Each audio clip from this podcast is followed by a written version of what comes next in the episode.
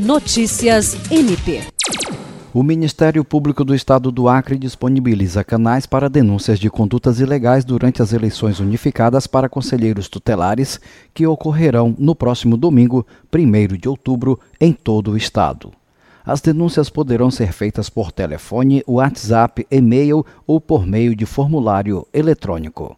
Eleitores que presenciarem condutas ilegais poderão denunciar através dos seguintes canais: por telefone, ligando para 68 3212 2113, por mensagem de WhatsApp no número 68 99901 6238, enviando um e-mail para o correio eletrônico ouvidoriageral@mpac.mp.br.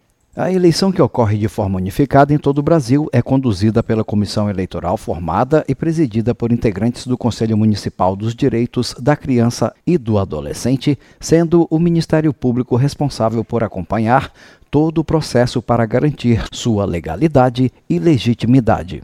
Jean Oliveira, para a Agência de Notícias do Ministério Público do Estado do Acre.